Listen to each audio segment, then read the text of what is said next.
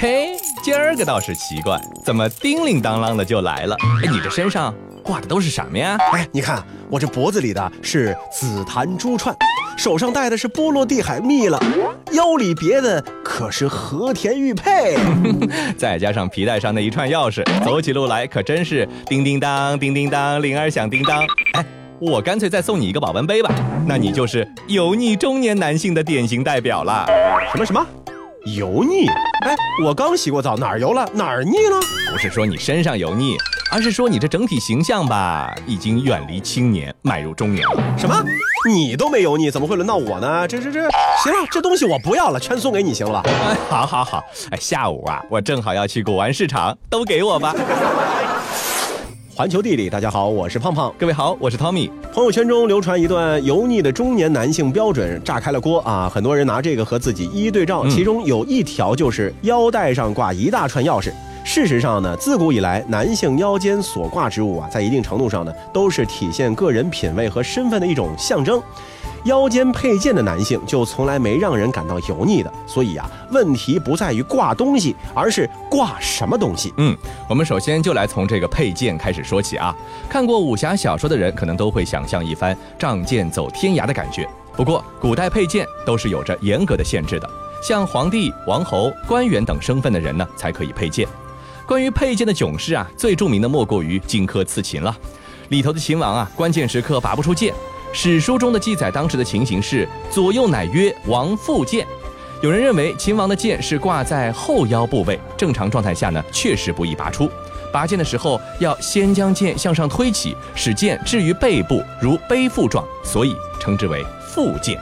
那么除了要配剑之外呢，还有很多要带的东西也需要挂在腰带之上。像我们现在出门要带身份证是一样的。古代男子如果在朝为官呢，免不了就要随身携带他的官员凭证。嗯，鱼符除了继承了前世虎符等凭证的作用之外，比如说调兵，随身携带的那些鱼符呢，还是朝廷给官员发的鱼形的凭证，是具有实用功能的出入宫门的通行证。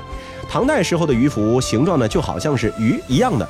于鱼鳍处呢，平切分成了左右两半。使用的时候，官员的右符和内廷的左符合在一起就可以放行了。是的，那除了腰间的符牌，还有一些呢是彰显男人成就的配饰，比如体现官阶的绶和印。绶呢是系在腰侧的长条形的饰物，本来呢是用作系玉佩，后来在礼服上用作身份的标志。秦汉之后，绶大多是和印一起佩戴，逐渐成为了一种制度。不同的身份，绶带的颜色、长度、疏密呢都有差异。那印的材质呢，也是因身份的差异而不同。如常见的有金银铜玉等材质。隋唐时期啊，绶印呢又互相分开。唐代呢还实行了双绶制，并且将绶带呢直接系于腰带之下。到了宋朝和明朝都有延续和小的变化。到了清代呢，用顶戴制度来取代了原来的这个制度了。在中国古代或者一直到现在吧，其实我们都是非常的崇尚佩戴玉的。嗯，君子佩玉是的。那男子腰间所佩的，除了自己官职身份的象征呢，就还有许多风雅有趣的配饰了。那当中最常见的就是腰间的玉佩了。玉从被人们发现到现在就一直是广受喜爱，并且在佩戴欣赏中呢，渐渐赋予了它许多的文化内涵。比如《礼记》中就有云：“君子无故玉不去身。”没有特殊情况的话，玉一般是不离开身体的。那与如今几乎全部佩戴在颈部不同，佩玉在古代呢，还常常的会挂在男子的腰间。比如说在汉代的时候啊，曾经就流行过这样的一种玉佩。通过上面的文字来祈求佩戴者免除灾祸和厄运。它依等级用玉、锡、象牙、金或者桃木制成，长形四方体，有孔可以穿绳。四面呢都是刻有文字，大多是为了人们驱除鬼魅、祈求吉祥这样的一个需要，可以算得上是一种符咒了。显示生活品味的小配件，那除了最容易想到的玉佩，还有两样偏偏君子腰间常配的物件，它们是香囊和荷包。说到香囊呢，最先想到的一定是现在还在被广泛使用的丝织物所缝制的香囊。佩戴香囊的传统啊，可以说是由来已久的，无论男女都是会佩戴香囊。在中国古代的时候，嗯，香囊刺绣精美，造型多样，还会时常带有美好的寓意，挂在腰间，散发出了宜人的香气，难怪会成为当时古代人们腰间的标配。世界真奇妙。从清宫旧藏来看，除了刺绣香囊，贵族还将香料放入一些玉质、金质等香囊中，来显示自己浓郁的土豪气息。除了缝制的香囊，还有一种焚香专用的金属香囊。香料放入之后，需要用火熏烧香料来发出香气。香囊内藏的香鱼总是保持平衡，使得香料不会洒出。那有人说啊，这个香囊和荷包大同小异，似乎呢有些道理。尤其是传统丝织物缝制而成，它的主要差别呢是在于香囊是专门用来储放香料的，而荷包呢大多是用来收纳一些随身的小物件。荷包的造型很多啊，比如方形、桃形、如意形，上面常常装饰一些花卉、鸟虫、人物、吉祥文字等等，处处体现着热爱生活的美好寓意。荷包一词呢出现在宋代以后。之前人们有佩戴佩囊的这个习惯，功能呢和荷包相似。清代的荷包大量传世，样式多样，尤其是在清中期以后，装饰性就更强了，有各类腰圆式、鸡心式、元宝式等等的荷包。其实啊，腰间所带的从古至今，不论如何的变换，无非呢就是实用或者装饰或者二者皆有的功能。男儿气概和君子风范、身份地位和生活品味都能够透过这小小的腰间配饰体会一二。没准这些小物还隐藏着一段儿女情长。其实啊，只要自己喜欢，又无伤大雅，那无论戴什么饰品，都是一种个人的选择而已。男子的各种配饰啊，只要选取得当，佩戴得体，自然呢也会为自己加上不少的形象分。不过，要是在寒冷的冬天，估计也没心思选择这些配饰了，因为各种衣服就已经把自己裹得像只熊。咱们上海的冬天其实已经挺冷的了，那么在遥远北方的俄罗斯会是怎样呢？很多人都会问这样的疑问：盛产西伯利亚冷空气的俄罗斯为啥这么冷？其实，很高的纬度只是一个因素。由于水和空气的比热问题，冬天的大陆更冷，空气下沉形成高压；欧亚大陆气压差更猛，温差更大，于是便有了冰天雪地的西伯利亚和疯狂肆虐的西伯利亚寒风。行走小百科，在军事上，俄国之冬是一个专有名词。一七零七年，瑞典人在这片大地上惨败；一八一二年，在欧洲大陆上不可一世的拿破仑也再次惨败。到了一九四一年，希特勒把坦克都开到了莫斯科城外几百公里的地方，来一波西伯利亚冷空气，直接没戏。人被冻死冻伤不说，重型机械无法移动，枪和火炮都歇了，后备补给根本也没有准备毛皮大衣。零下三四十度的寒风刮过来，只需要一晚上，行军帐篷就可以当做冰屋了。在大西洋暖流抚慰之下成长的西欧人，怎么可能受得了？那么，号称战斗民族的俄罗斯人在冬天是怎么安之若素的呢？嗯，先来说说住的问题。首先，你得保证住在一个暖和的地方。俄罗斯的建筑啊，墙呢是很厚的，窗户又小，再加上双层玻璃，中间呢大约有五到十厘米厚的空气作为隔离层。跟中国的北方一样，房屋中央呢是供水暖的，室温一般是在二十多度，非常的暖和，跟春天一样。嗯，不过窗子呢就必须是永远关着的，只有在最上面留一个可以打开的透气口。但是啊，也千万别一直开着，不然的话倍儿冷。是的，在伊尔库茨克，也就是西伯利亚地区最冷的地方，房子呢都是用水泥钢筋撑起来的，离地面大概有两厘米左右的一个距离，因为地面完完全全都是冻土啊，冬天啊硬的跟石头一样，冰冰冷的。而到了夏天，全部都化成了泥巴，根本没有办法在地面修房子。有研究表明，在欧洲其他地方，气温降到零摄氏度，往往伴随着的是严寒所致的死亡率上升。而在俄国，这一点却并不是很明显，因为啊，屋里面都很暖和。俄罗斯人呢，在冬天的时候，往往会很宅啊。那如果冬天非得出去的话呢，一定要花上二十分钟来穿衣服。嗯，俄罗斯人信奉“没有坏天气，只有坏装备”这句话。俄罗斯叶卡捷琳堡的人们，到了冬天最冷的时候，从头到脚平均要穿十六件东西，身上的衣服平均三点七层。都穿些什么？咱们来看一看啊。首先，一套保暖的内衣和秋裤是肯定需要的，然后是毛衣，套个好几层也是有的。但是，一般啊，一件暖和的也就够了。身上穿暖和点，这个呢人人都知道，但是外国人去那里呢，往往会忽略了头和脚这两个地方。羊毛或者绒的袜子，加一双毛皮的厚底靴子，踩在地上才不会被冰冻的大地夺去基本的感知。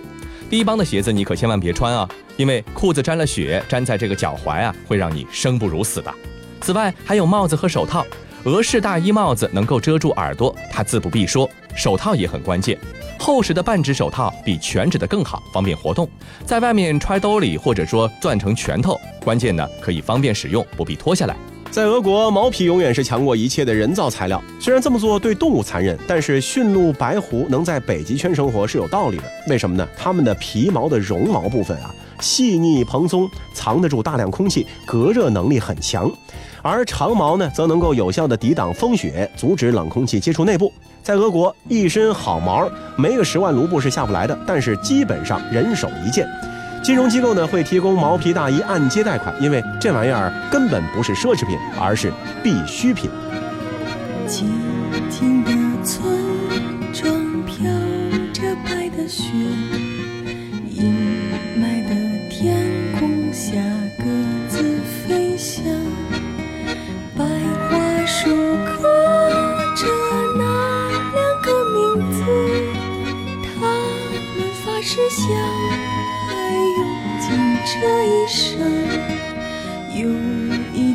着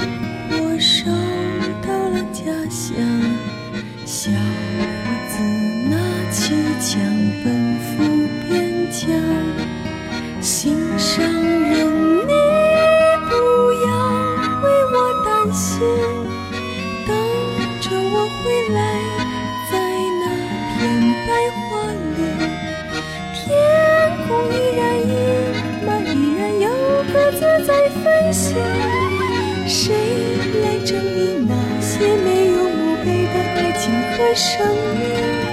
雪依然在下，那村庄依然安详。年轻的人们消失在白桦林。环球地理，伊凡诺夫先生，你看，又下雪了。是啊，弗拉基米尔先生，来，我们开始铲雪吧。好的，给你雪橇。来来来，前面的人让一让，铲雪车来了，铲雪车来了。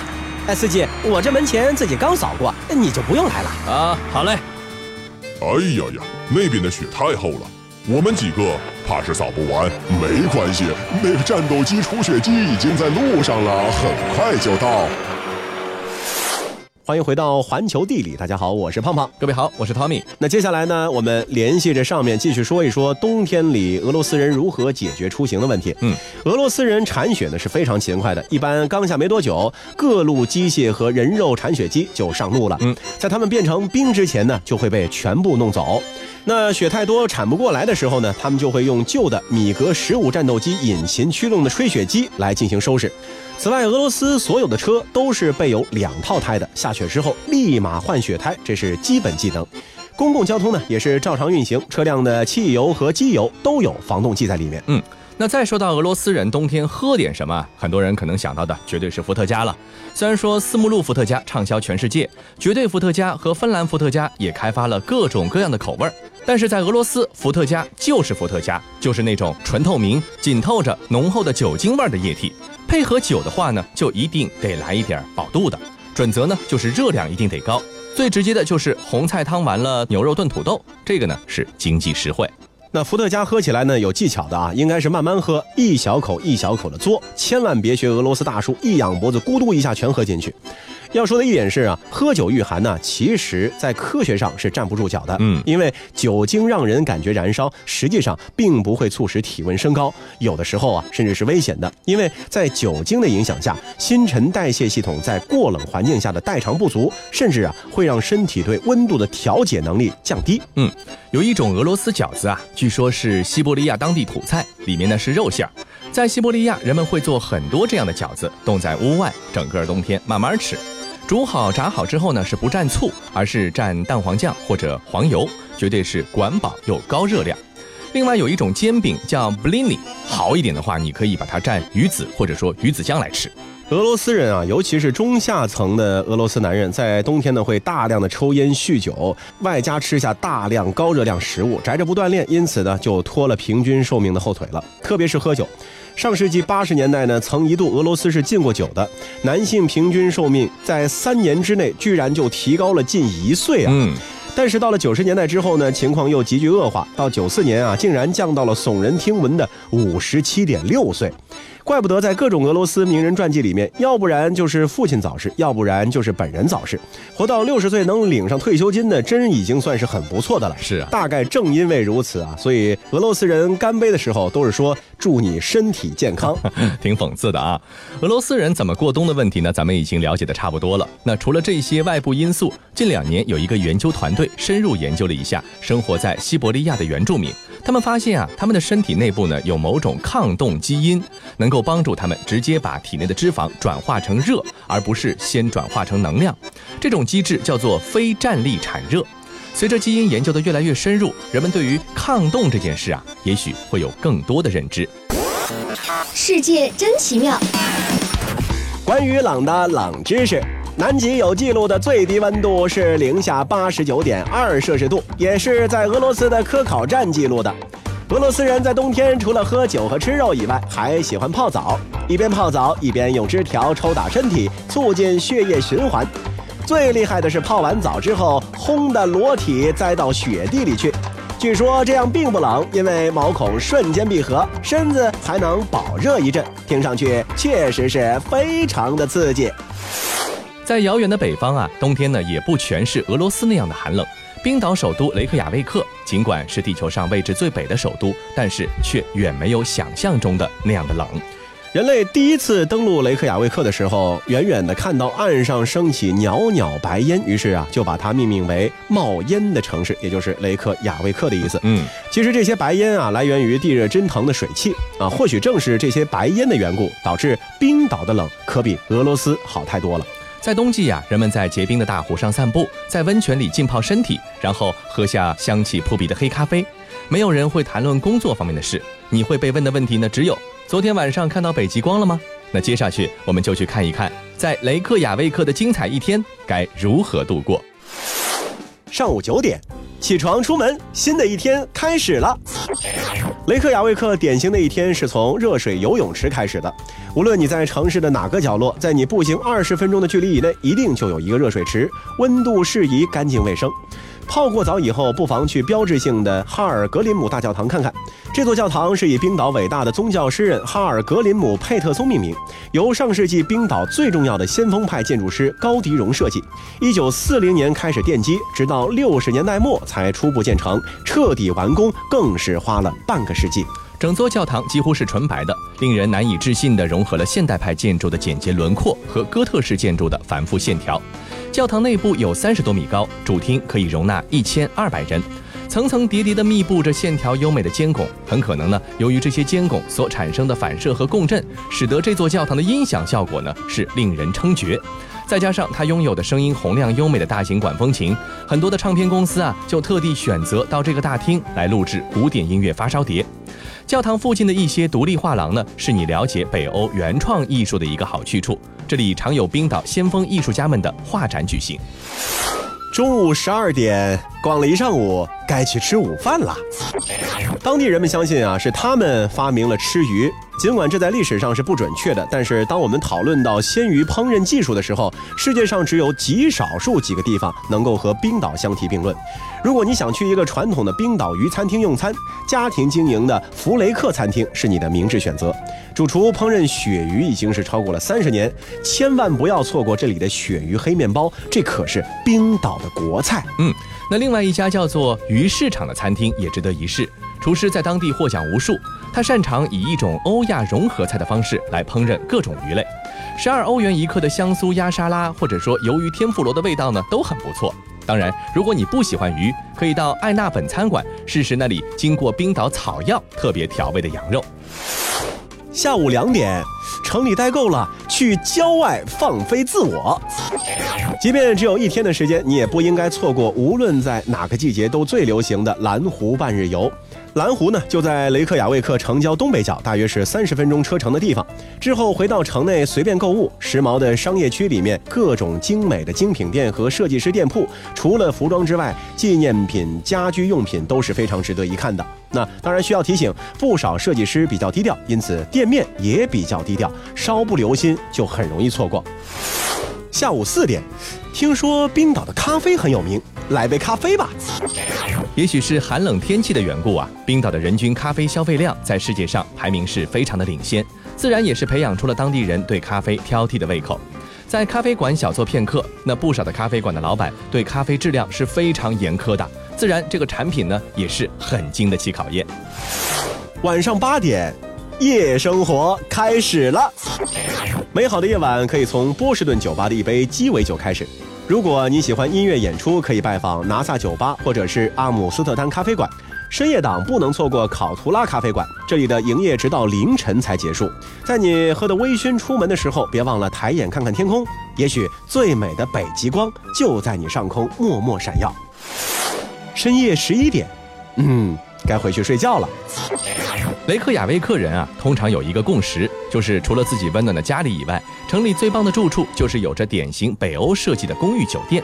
那这家酒店呢，是位于雷克雅未克市中心的老城区，可以在房间里一边聆听高档音响播放的冰岛音乐，一边欣赏布置在房间里的冰岛最先锋的艺术家们的作品。怎么样？冬天里去冰岛，既不会太冷，还会那么的丰富多彩哦。好了，以上就是本期节目的全部内容，感谢您的收听，我们下期再见。城市灰白的晨雾，